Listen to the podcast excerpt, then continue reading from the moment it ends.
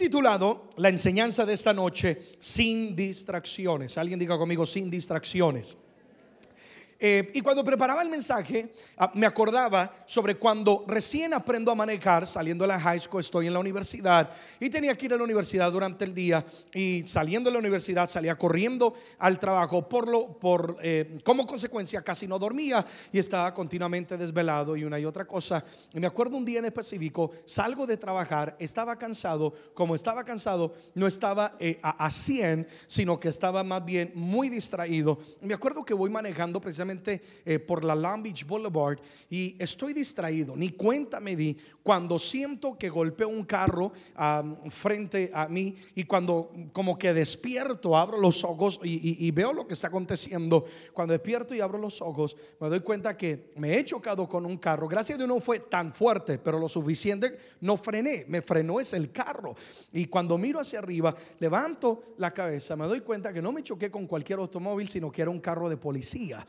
Y para hacer más grave la cosa, el bumper de mi carro se enganchó en, la, en la, esta cosa de acero que tienen ellos. Y entonces yo me acuerdo que eh, mi sangre se me bajó, me puse más pálido de lo que soy. Me bajé todo tembloroso y el policía obviamente me pidió la licencia, que si estaba borracho, le dije, no, pero estoy fumigado de sueño. Ah, y me pidió la licencia, la aseguranza, gracias a Dios tenía todo eso. Pero me choqué con un policía porque estaba distraído. Él, em, al ver lo nervioso que estaba, tuvo misericordia de mí y, amados, ni me dio una multa. Solamente me dijo, bueno, recoge tu bumper, porque cuando él movió el carro, mi bumper se cayó. Se cayó el bumper y él me dijo, bueno, ni me ayudó. Y yo ni le iba a pedir que me ayudara. Yo antes ya súbase, por favor. Eh, me dijo, recoge tu bumper, te puedes ir, ten mucho más cuidado. Gracias a Dios tuvo misericordia. Se va el policía y ahí quedo yo recogiendo el bumper solito. Eh, eh, y qué pena y qué vergüenza pasé. Pero después uno se pone, ahora que uno es un poco más maduro, no solamente uno se va poniendo más guapo, sino más sabio. Y ahora que uno, ahora que uno es más sabio, como que uno dice, Dios mío, un momento de distracción podría haber sido bastante fatal. Amén. Y hoy quiero hablar precisamente sobre lo peligroso que es permitir las distracciones en nuestras vidas. Ustedes saben que la mayoría, si no ya en todo Estados Unidos, han prohibido el uso del celular o textos mientras se conduce. Qué peligroso es, ¿sí o no? Porque hoy en día ya no hay que manejar solamente a, la ofensiva, sino hasta la defensiva. Uno nunca sabe, alguien puede venir a distraído. Y todos sabemos por qué es la razón. Porque solo basta un momento de distracción, enviar ese texto, hacer esa llamada, etc para que ese accidente, ah, para que pueda ocasionar un accidente y ser algo eh, totalmente ah, eh, fatal. No se puede conducir con distracciones porque hay consecuencias. Alguien diga conmigo, hay consecuencias. Entonces, de la misma manera, nosotros no podemos pretender conducir nuestra vida, llegar al destino y propósito que Dios tiene para con nosotros si permitimos distracciones. Y hoy voy a hablar eh, sobre esto. Lo primero que tenemos que entender es que Dios tiene un plan para nuestras vidas. Todos díganlo conmigo, Dios tiene un plan. Amén. Sonríe a esa persona tan guapa como tú, dile, Dios tiene un plan. Tenemos que entender que Dios no es un Dios que juega al azar a ver qué va a acontecer. God always has a plan. Dios siempre tiene un plan. Y déjame decirte que tú existas es el propósito y el plan de Dios. Dios tiene un plan para con tu vida. Segunda de Timoteo, capítulo 2, versículo 4 Ah, el apóstol está hablando a su hijo espiritual Timoteo, pero es Dios hablándonos a nosotros. Y dice la escritura, todos en voz alta. Ninguno que milita se enreda en los negocios de la vida, a fin de agradar a aquel que lo tomó que por soldado. Entonces, lo que está diciendo aquí el apóstol es que toda persona que ha sido enlistada o llamada para el ejército está poniendo como ejemplo a un soldado. Dice, si el soldado quiere cumplir su propósito y su objetivo por el cual ha sido llamado, de conquistar, de libertar una nación, etcétera. Dice, no se puede enredar, es decir, no puede permitir distracciones en su vida como un soldado, de la misma manera, nosotros hemos sido escogidos y llamados por Dios porque el Señor tiene un propósito para cada una de nuestras vidas. Dios tiene un plan para nosotros. Aunque parezca difícil creerlo. Hay, gente que dirá, ¿cómo puedes decirme? Yo me he encontrado con gente al bajarme de tarima en auditorios y decirme, ¿cómo puedes decir que Dios tiene un plan? Erickson, si tú, si, si tú supieras lo que he vivido, me violaron, me traicionaron, esto y aquello ha pasado en mi vida y yo he aprendido algo que les he dicho. Eh, yo les digo a ellos, ¿sabe qué he aprendido? Precisamente el enemigo te ha querido destruir, pero porque Dios tiene un plan, es que a pesar de todo lo que tú has vivido, todavía aquí estás en pie. Aunque parezca difícil creerlo, yo hablo a la persona que quizás está en una adversidad, está en una lucha, una batalla, cosas que te quieren distraer del propósito de Dios, aunque parezca creer difícil creerlo, Dios tiene un plan. Dios sigue siendo Dios. La vida te puede sorprender, mas a Dios la vida no lo sorprende. Él sigue sentado en el trono y el plan que Dios tiene para nosotros, Dios te ha enlistado, no es cualquier plan, es un plan de bien. Jeremías, capítulo 29 versículo número 11. Yo quiero que entendamos cuál es el carácter y el corazón de nuestro Dios. Voy a leerlo en la nueva traducción viviente, todos en voz alta. Dice, pues yo sé los planes que tengo para ustedes, dice el Señor. Son planes para lo bueno y no que para lo malo, para darles un futuro y una esperanza. El plan de Dios no es para tu mal, sino que para tu bien. Dentro del plan de Dios van a haber momentos de pruebas, van a haber momentos de lucha. No significa que no van a haber eh, dificultades o aflicciones. Dice, sino que todo lo que te acontezca es parte de mi plan y es para el bien y no que para tu mal. Si Dios permite algo, no es para amargarte, no es porque Dios dejó de ser Dios, sino al contrario, Dios de una u otra manera soberana va a transformar lo que parece ser maldición en bendición. Lo que parece ser en tu contra, Dios lo va a transformar para bien. Lo que dicen ser tus enemigos, ellos mismos sin saberlo, te van a empujar hacia tu destino. Amén, amada iglesia tenemos que aprender a creer y a confiar. Alguien diga conmigo, Dios tiene un plan. Amén. Entonces, el enemigo no se va a quedar de brazos cruzados. Él sabe, hay un plan, hay una meta, hay un destino, hay sueños que Dios ha puesto en nuestras vidas y Él no se va a quedar de brazos cruzados. Él va a usar diferentes artimañas para distraernos. Él va a buscar la manera de poder impedir que nosotros cumplamos con el plan y el objetivo que Dios tiene para con nosotros. Y lo hará precisamente a través de lo que hoy estoy hablando, una distracción. Entonces, voy a a definir lo que es una distracción. ¿Qué es una distracción? Lo voy a poner en texto espiritual. ¿Qué es una distracción? Todo aquello que te desvía del plan de Dios. Por eso estoy diciendo, Dios tiene un plan. Estamos identificando qué es una distracción, todo aquello que te desvía. Si tú buscas en Google definición de distracción, te va a hablar sobre la palabra desviación todo aquello que te desvía de tu meta, de tu logro, de tu objetivo. Aquí lo ponemos en un contexto espiritual. Todo aquello que te desvía del plan de Dios. Desde antes de que tú nacieras, Dios ya tiene un propósito y un plan para con tu vida. Amén, amados. Y, una vez más, a veces es difícil entenderlo, pero ahora uno le da gracias al Señor que todo lo que aconteció de una u otra manera, Dios lo usó para tenerte donde estás hoy en día. Amén. Entonces, el diccionario usa la palabra desviación hablando de que una distracción es algo que te puede sacar del camino.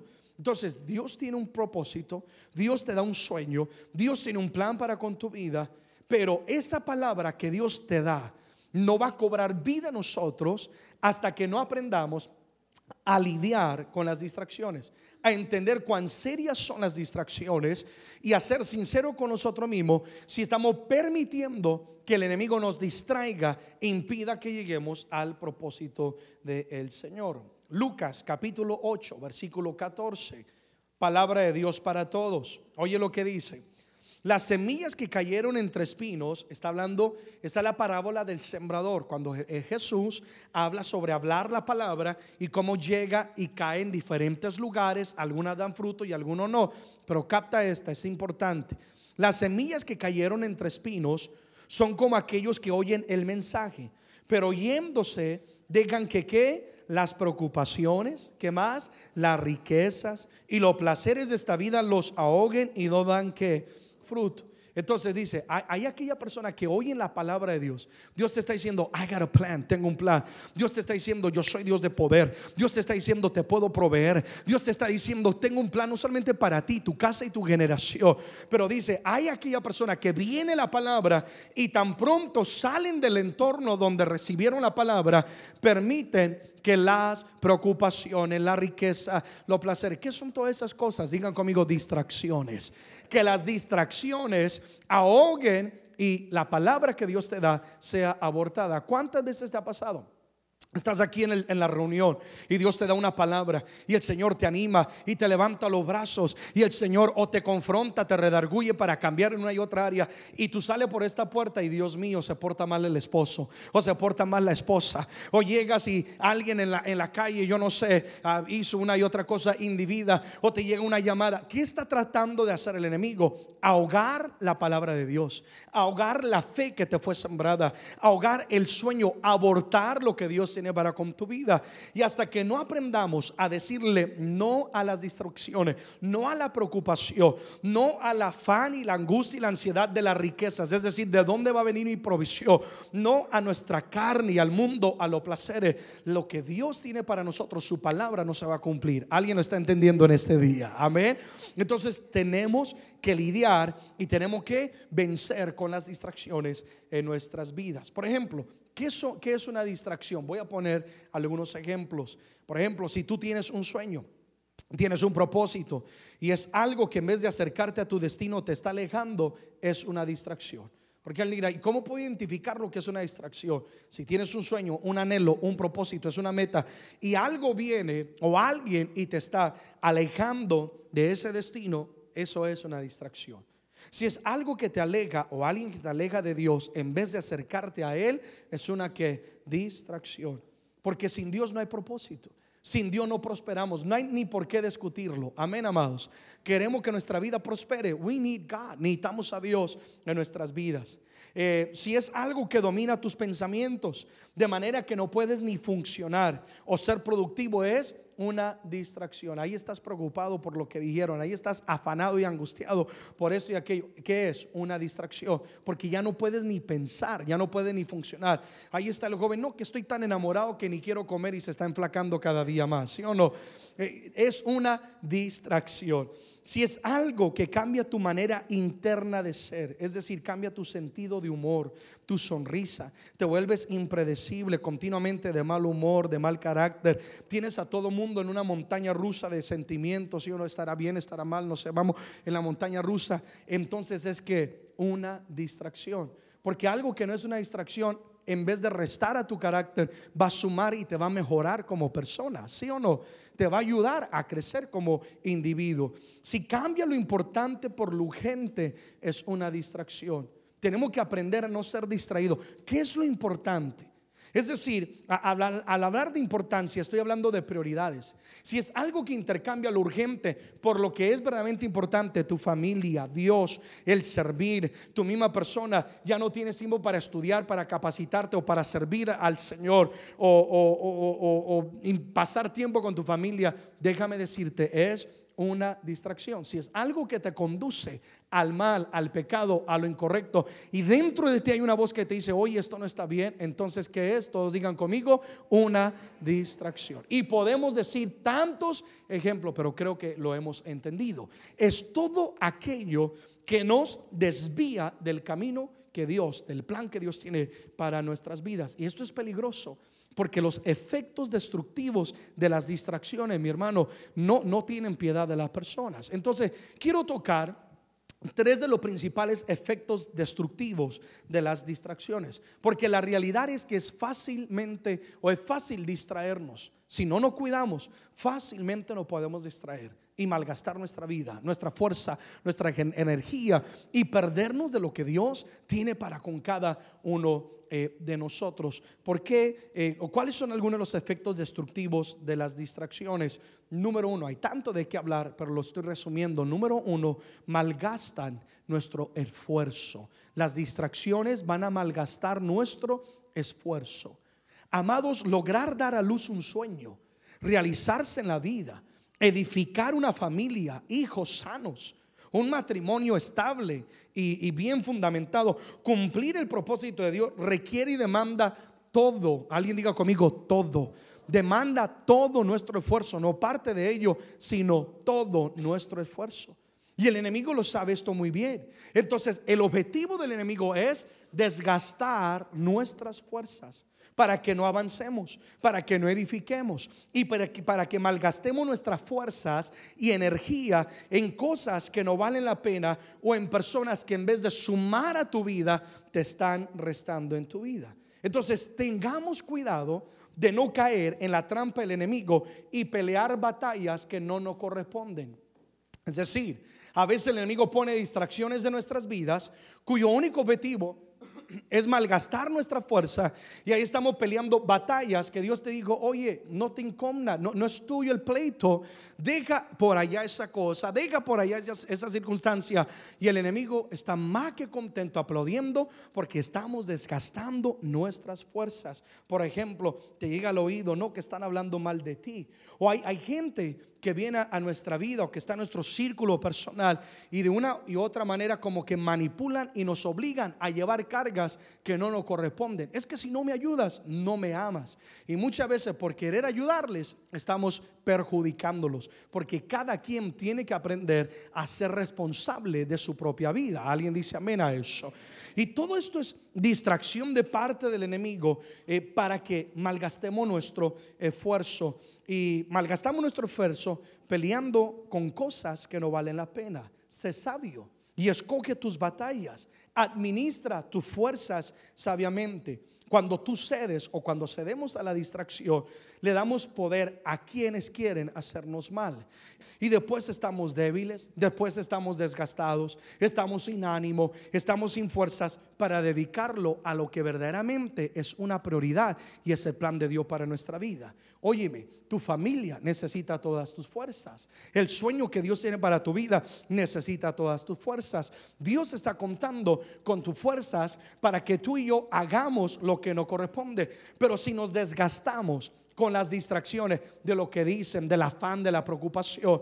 Ya no hay fuerzas para luchar por lo que verdaderamente tiene un objetivo o es el plan de Dios para nuestras vidas. Conocemos la historia eh, de Nehemías en la Biblia, a quien Dios le dio una, una visión y la visión o el sueño fue reedificar los muros de su ciudad. Nehemías entendió, su ciudad estaba destruida y tenía que ir y reedificarla. La escritura dice que sus enemigos, al ver que ellos estaban avanzando, decidieron, vamos a ir a afectarlo, vamos a amenazarlo, vamos a distraerlos. Y me fascina, ahorita en un momento vamos a leerlo, que Nehemías no cedió a la distracción y no malgastó su esfuerzo. Él, tenía una visión clara de lo que él quería lograr y tenía que lograr. Nehemías no se puso a discutir con ellos o a hablar mal de ellos en las redes sociales, porque cuánta gente en las redes sociales hablan de todo mundo, en las redes sociales se desahogan. Eh, no hizo nada de eso. No se puso a quejarse o alimentar la angustia. Al, al contrario, Nehemías se mantuvo firme en el plan que Dios tenía para con su vida. Vayan conmigo, Nehemías 4, 6 al 8, y luego vamos a ir al 15 y al 17. Dice, edificamos pues el muro y toda la muralla fue terminada hasta la mitad de su altura, es decir, estaban avanzando. Porque el pueblo tuvo ánimo para trabajar. Todo el mundo estaba entusiasmado, no había distracciones, todo el mundo enfocado en la visión. Versículo 7. Pero aconteció que oyendo Zambalar, llegaron los chismotólogos, llegaron la gente ahí que quiere distraer, oyendo Zambalar y Tobías, los árabes, amonitas, los de Asdod, que los muros de Jerusalén eran preparados, es decir, que habíamos avanzado, porque ya los portillos comenzaban a ser cerrados, se encolerizaron mucho más, eso quiere decir, se enojaron, se les metió el diablo, lo que quiere decir en hebreo.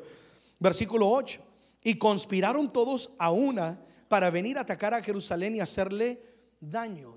¿Sabes que el enemigo Ah, va a usar personas que van a tener celo del avance que tú tienes y que van a tener envidia del progreso que Dios va a dar para con tu vida. Y el enemigo los va a poner en tu camino, van a hablar, van a decir, van a criticar, van a murmurar, para que tú te desenfoques y dejes de edificar. Nehemías podría haberse enfocado en ellos o Nehemías eh, tenía una decisión que tomar. Y vemos lo que Nehemías hace, el versículo número 15.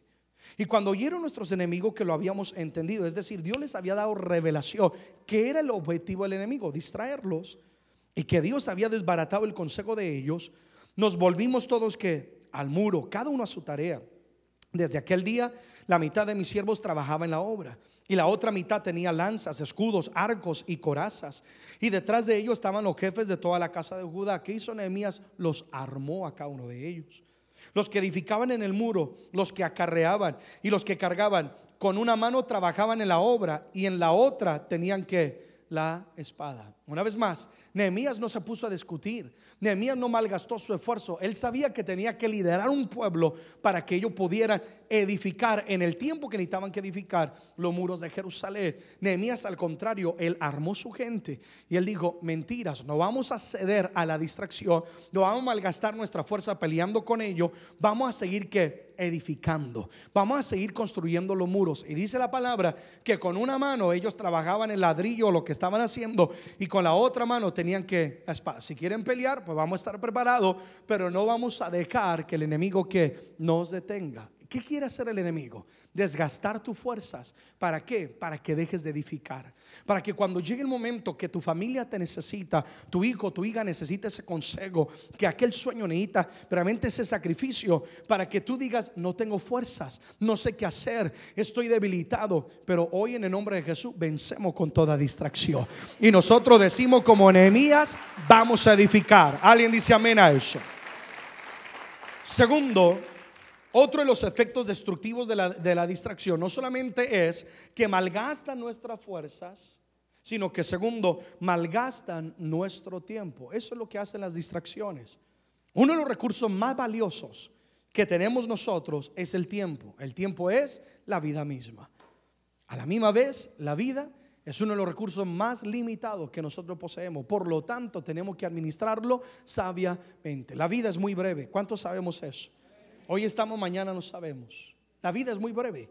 Y si no la aprovechamos, se nos va a ir y se nos va como, como agua entre las manos. Moisés escribe un salmo, un salmo en Salmo 90, versículo número 12, palabra de Dios para todos. Dice, haznos entender que la vida es corta. Salmos 90, versículo 12, haznos entender que la vida es corta para así vivirla con sabiduría. Lo que Moisés está orando es, Señor, ayúdanos a tener sabiduría para administrar nuestros días, entendiendo que la vida es demasiado que corta, que la vida es un regalo, que la vida es breve. Hoy estamos, mañana no estamos. ¿Cómo dice la escritura en el Nuevo Testamento que la vida es, la compara como la neblina, que está por un momento y de repente desaparece? Cuando aprendemos la brevedad de la vida, obtenemos sabiduría y decimos, ¿sabe qué? Ya no voy a ceder a las distracciones. La vida es demasiado corta. El tiempo es demasiado valioso como para invertirlo en lo que te desgasta, en lo que te roba, en lo que te resta. Alguien dice amén a eso. Hay cosas por las cuales uno cuando joven quizás se afanaba y se preocupaba. Imagino la gente adulta estará de acuerdo conmigo. Y ahora como adultos que somos, como que uno toma las cosas con más calma, es decir, hay más sabiduría. Eh, cuando joven te preocupaba quizás por la ropa de marca, tener el carro del año, eh, quizás tener más fama, bueno, una y otra cosa pero cuando adquieres sabiduría y vas madurando y, siendo más adulto, vas entendiendo, no hay mayor riqueza que tener la salud. Si estoy con buena salud, gloria a Dios por ello, ¿sí o no? Mayor riqueza que tener nuestra familia. ¿De qué me sirve tener tantos logros y títulos y una y otra cosa, pero he perdido mi familia? ¿Alguien está de acuerdo conmigo en eso? Que no hay mayor riqueza que poder disfrutar nuestra vida y decir, la he aprovechado y la he invertido en la vida de otra persona. Cuando uno aprende, oye, que breve es la vida, uno adquiere sabiduría. Y a veces uno ve gente afanada y angustiada, preocupada por cosas que uno dice, si tú supieras lo breve que es la vida, aprovecharías las riquezas que tú ya tienes en tus manos. Porque lo que tú menosprecias para otros es una riqueza. Amén. Entonces, la vida es muy breve. Y las distracciones, su objetivo es que malgastemos o desgastemos nuestro tiempo. Es lo que el enemigo quiere que hagamos. Que vivamos estacionados que vivamos sin avanzar, sin mejoramiento, siempre con la misma lucha, siempre con los mismos problemas. Qué triste es que la vida avance, y no tengamos nada de lo cual podamos decir nosotros, nos sentimos satisfechos. ¿Por qué? Porque tuve un sueño, tuve una meta, pero permití distracciones en mi vida. Dios me entregó una familia, Dios me entregó un matrimonio, Dios me entregó una y otra cosa, un anhelo, pero en vez de cuidarlo, permití una distracción y me desvió del camino. Amén, amada iglesia. Entonces, necesitamos nosotros aprender a decirle no a las distracciones para poder eh, aprovechar nuestro tiempo. Eh, un gran ejemplo de quienes no aprendían la lección sobre la brevedad de la vida, precisamente era Israel. Yo creo que por eso fue que Moisés escribe salmos donde dice, ayúdanos a entender la brevedad de la vida. Deuteronomio capítulo 1, versículo 6. Jehová nuestro Dios nos habló en Oreb diciendo, habéis estado bastante tiempo en este monte. Ahora, estas palabras de Dios vienen a todo el campamento de Israel. Ustedes saben, Israel Dios los liberta de Egipto, que representa la esclavitud, que representa el pecado, una vida de servidumbre. Y Dios les dice, te voy a llevar a la tierra prometida. Amados, el viaje que tenía que haberles tomado, según algunos historiadores y, teólogos, 12 a 16 días nada más, conocemos la Biblia. ¿Cuánto tiempo les tomó el camino? 40 años. Pero ¿por qué fue? ¿Por qué fue que ellos malgastaron su tiempo? Porque el pueblo de Israel, si había una distracción a la cual ellos siempre cedían y siempre caían, la murmuración. ¿Y por qué a él y por qué a mí no? ¿Sí o no? ¿Y por qué levantó a tal y por qué a mí no? La crítica, continuamente se quejaban con Dios. Y cuando permitimos distracciones, esa va a ser nuestra actitud, esa va a ser nuestra conducta. Una persona distraída de su propósito se va a quejar de todo. Se va a quejar de la vida, se queja del presidente, se queja del vivo como se queja del muerto. De todo mundo se va a quejar, de todo mundo va a murmurar. La vida le va a parecer, mejor dicho, lo más amargado. Y pasa un día, pasan dos, pasan tres. Y Dios te saca de Egipto, te quiere llevar a tierra prometida, pero no avanzas. ¿Por qué? Estás permitiendo distracciones y estás malgastando tu tiempo. ¿Cuántos están conmigo en esta noche? Israel podría haberlo hecho en un par de días, mas le tomó que años. Como aquel animalito en la rueda, en una jaula, dando vueltas, dando vueltas, dando ocupados, haciendo una y otra cosa, pero no había productividad. Entonces tenemos que tener mucho cuidado. Yo no quiero ser como Israel, que despierte de aquí a cinco años, de aquí a diez años y estoy en el mismo lugar que haya descuidado lo que Dios me haya dado. Tenemos que ser personas que aprovechamos cada uno de nuestros días. Cada vez que te levantes, tan pronto tu, tu pie pise ahí el suelo, mi hermano, mi hermana, tenemos que decir, hoy es un día en el cual yo voy a cumplir con el plan y el propósito de Dios en mi vida. Amén. Tercero, permitir distracciones tiene, número tres, graves consecuencias. Toda decisión, queridos, que tomemos en la vida tendrá consecuencias. Toda distracción por lo regular va acompañada de un virus que se llama ceguera a las consecuencias. Proverbios capítulo 6, versículo 28 dice, andará el hombre sobre brasas sin que sus pies se quemen. Lo que está diciendo, obviamente, quien camina o juega con fuego, tarde o temprano que se va a quemar. Malgastar nuestra vida en distracciones tiene consecuencias no solamente personales, sino familiares y consecuencias también generacionales. Por ejemplo, eh, jóvenes que teniendo la oportunidad de progresar no se enfocan y malgastan su vida. Y, una distracción puede hacer que uno se pierda de buenas oportunidades. Un momento de, tentación y ceder a la distracción puede hacer que destruyamos nuestra vida, destruyamos nuestra familia, afecte a nuestra generación. Eh, un momento en el cual uno quiera impresionar por causa del orgullo a un amigo una amiga puede ocasionar eh, un momento catastrófico. Un, gran ejemplo de alguien ah, que este, se permitió la distracción en su vida y tuvo una grave consecuencia. Lo conocemos en la Biblia como Sansón. Sansón sabemos que fue un hombre escogido por Dios, que tenía un, un plan Dios para con su vida. Sansón era nada más y nada menos que un juez, una persona de autoridad. Pero no era solamente la posición que Dios le había dado, sino que Dios le había dado algo especial. Ustedes saben, Sansón tenía un pacto con Dios y Dios le había dado una fuerza que sobrenatural, así como tu esposo que está a la par tuya. Amén. Dios le había dado una fuerza, el hombre más fuerte de toda la historia. Pero dice la escritura, o más bien entendemos a la luz de la palabra que aunque Sansón era fuerte externamente, internamente Sansón tenía una debilidad. ¿Y cuál era la debilidad de Sansón? Las mujeres y permitió la distracción y tuvo que una grave consecuencia. Jueces capítulo 16, vemos el final de Sansón, versículo 24 al 25. Sansón pudiendo ser el hombre que quedaba en la fama de los héroes. La historia termina hablando, dice, y viéndole el pueblo, sus enemigos, dice, viéndolo sus enemigos, alabaron a su Dios diciendo, nuestro Dios, en minúscula, que es un Dios pagano, y ellos adoraban a Dagón. Eh, nuestro Dios entregó en nuestras manos a nuestro enemigo, hablando de Sansón, al destruidor de nuestra tierra, el cual había dado muerte a muchos de nosotros. Y aconteció que cuando sintieron alegría en su corazón, es decir, ya estaban borrachos, dijeron, llamen a Sansón para que nos divierta. Le tenían temor hace unos capítulos, pero cayó en la distracción cayó eh, y, eh, rendido ante eh, Dalila y dice la escritura que había perdido toda su fuerza y lo que antes le temían ahora se convirtió en un juguete para ellos. Traigámoslo para que nos divierte. Llamaron a Sansón de la cárcel y sirvió que de juguete delante de ellos. Qué triste. Pudiendo ser una persona de impacto, pudiendo ser un digno ejemplo de lo que es cuidarse y vencer la tentación. Un digno ejemplo de lo que es ser una persona usada por Dios. Permitió la distracción. Cuidémonos, porque un momento de distracción puede afectar toda nuestra vida por completo. Alguien dice amén a eso. Y él fue seducido y distraído de su misión y de su ah, propósito. Entonces, amados, tres características destructivas de lo que son las distracciones que tenemos que cuidar, el malgasto de nuestra fuerza, el malgasto de nuestro tiempo y las graves consecuencias que tiene cuando nosotros cedemos a la distracción. Cierro con esto rápidamente.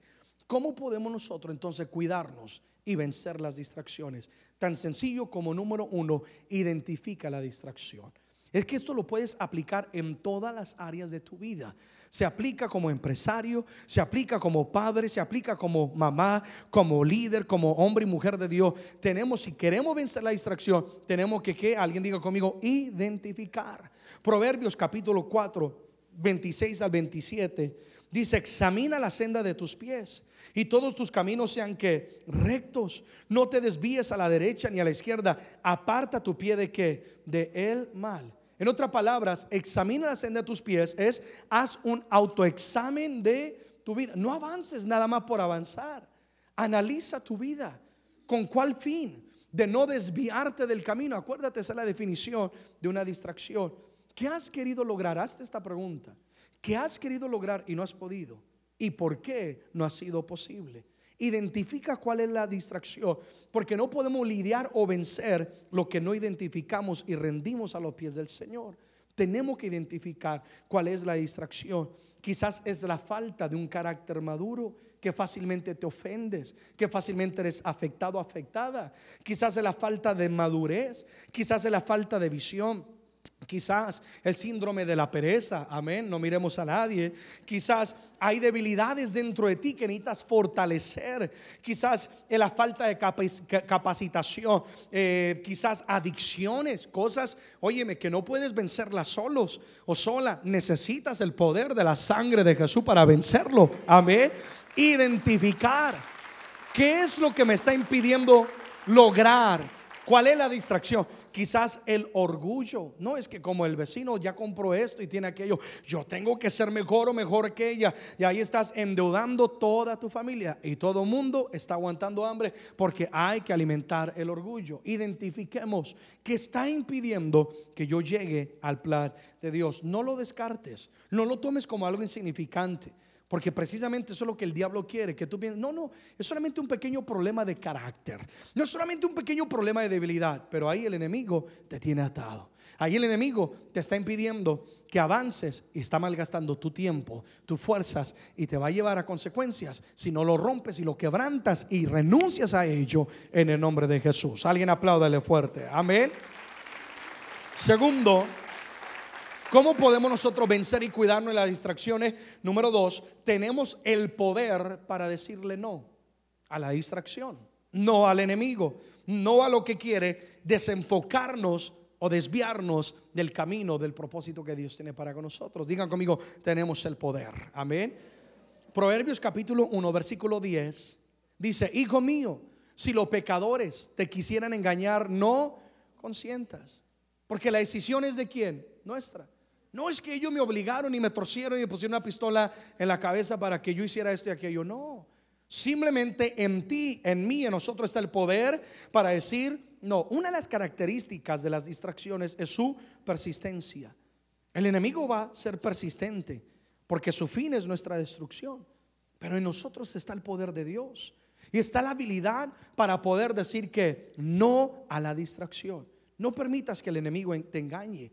Es decir, que el enemigo venga y te presente una distracción y tú intercambies el regalo de la salvación o de tu familia o de aquel sueño por algo que es momentáneo nada más. Recuerda que la palabra dice que el enemigo se viste como ángel de luz. Y viene y te dice, no, no, pero es que esto es lo que te conviene o esto y aquello. Y viene y te engaña. La palabra también dice que Él es el padre de la mentira. Nosotros quizás no podemos evadir, eh, perdón, evitar la distracción porque continuamente nos llegan. Continuamente somos bombardeados con distracciones, pero sí podemos nosotros evitar la caída. Amén, amados. Si utilizamos o ejercitamos el poder que Dios nos ha dado de decir no. ¿Qué significa decirle no al enemigo?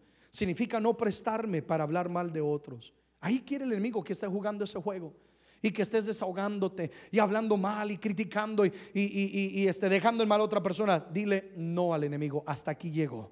Conmigo no. Yo no voy a jugar ese juego. Dile no. ¿Qué significa decirle no? Una vez más, a, no hablar mal de otros, criticar, murmurar murmurar, a no abrirle la puerta de tu corazón también al desánimo. Es decir, cuando el enemigo venga a atacarte y a desanimarte, tú tienes una decisión. Tú vas a permitir la distracción del desánimo o vas a decir, enemigo, hasta aquí llegaste. Yo todo lo puedo en Cristo que me fortalece.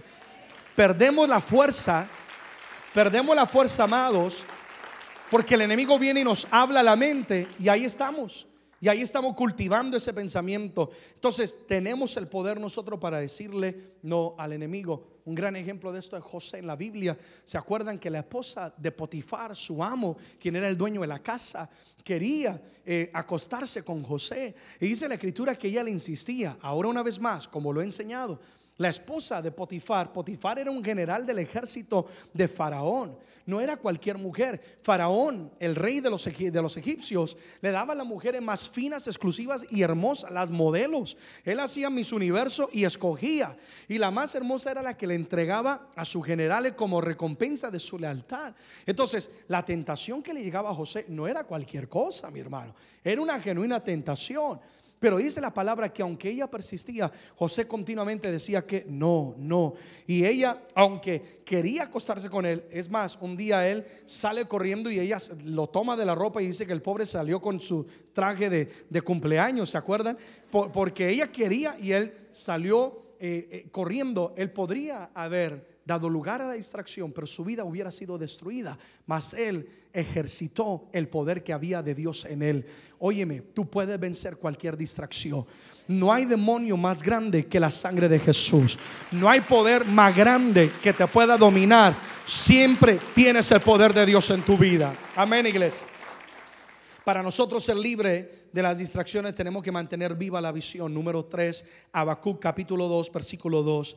Dice, el Señor me habló y me dijo, escribe la visión, declárala en tablas para que corra, el que leyere en ella.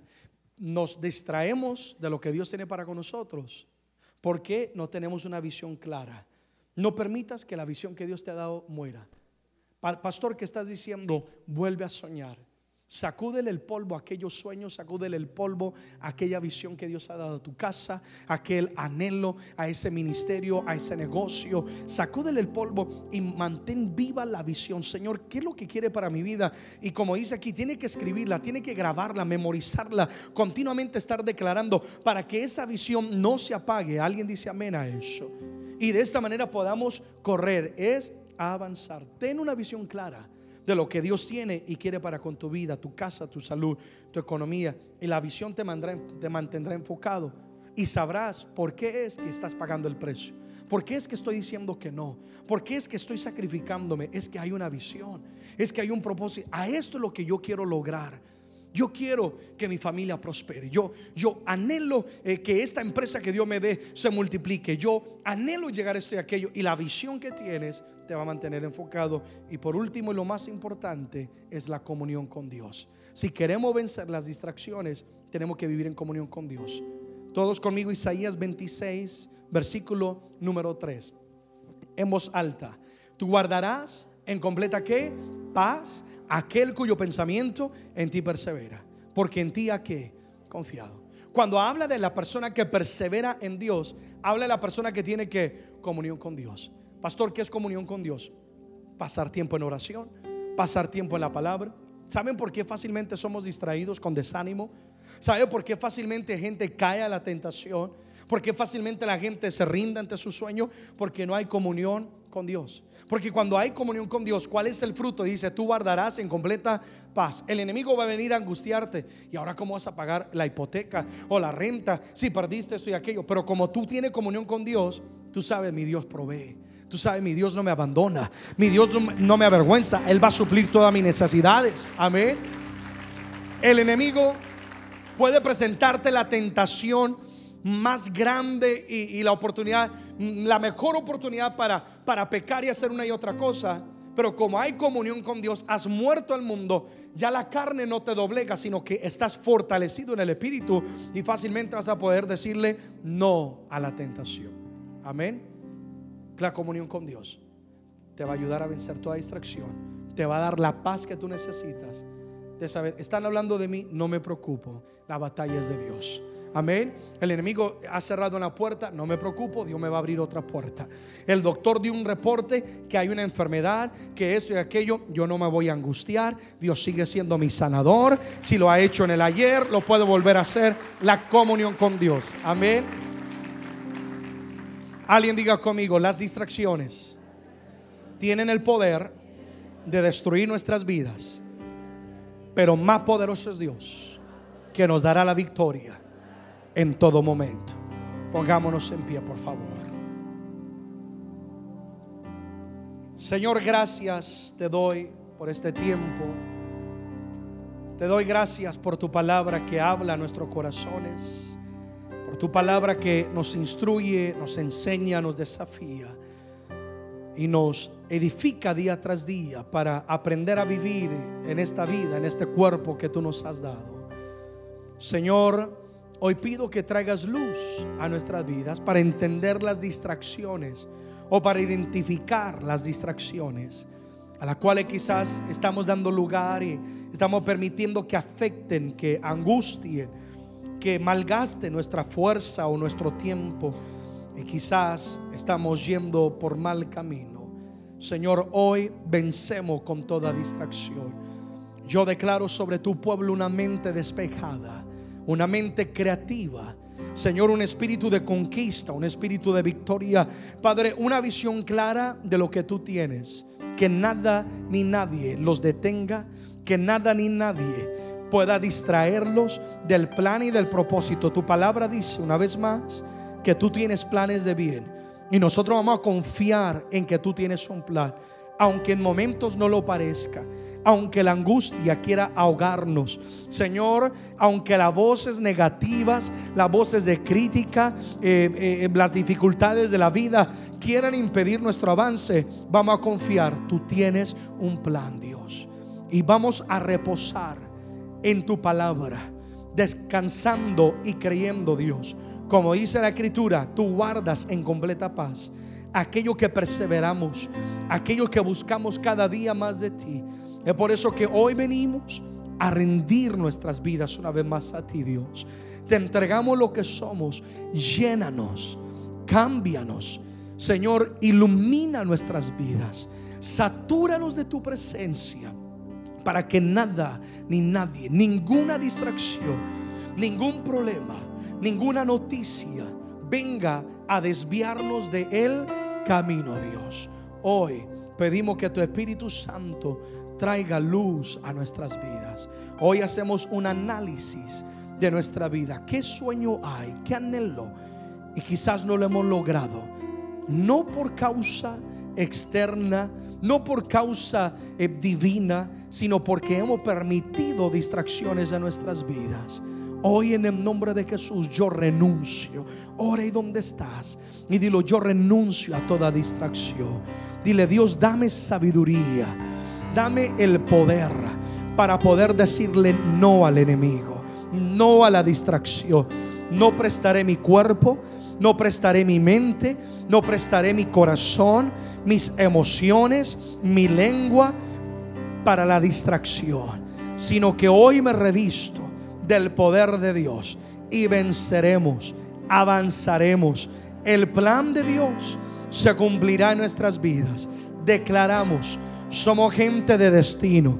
Vamos, créelo hoy conmigo, somos gente de destino, gente de propósito, gente con la cual Dios tiene un sueño y Dios tiene un plan y no nos vamos a desviar del camino.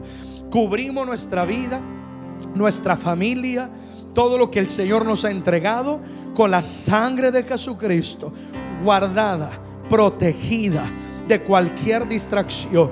En el nombre de Jesús, declaramos que la visión crece, que la visión se aclara, que es firme en el nombre de Jesús.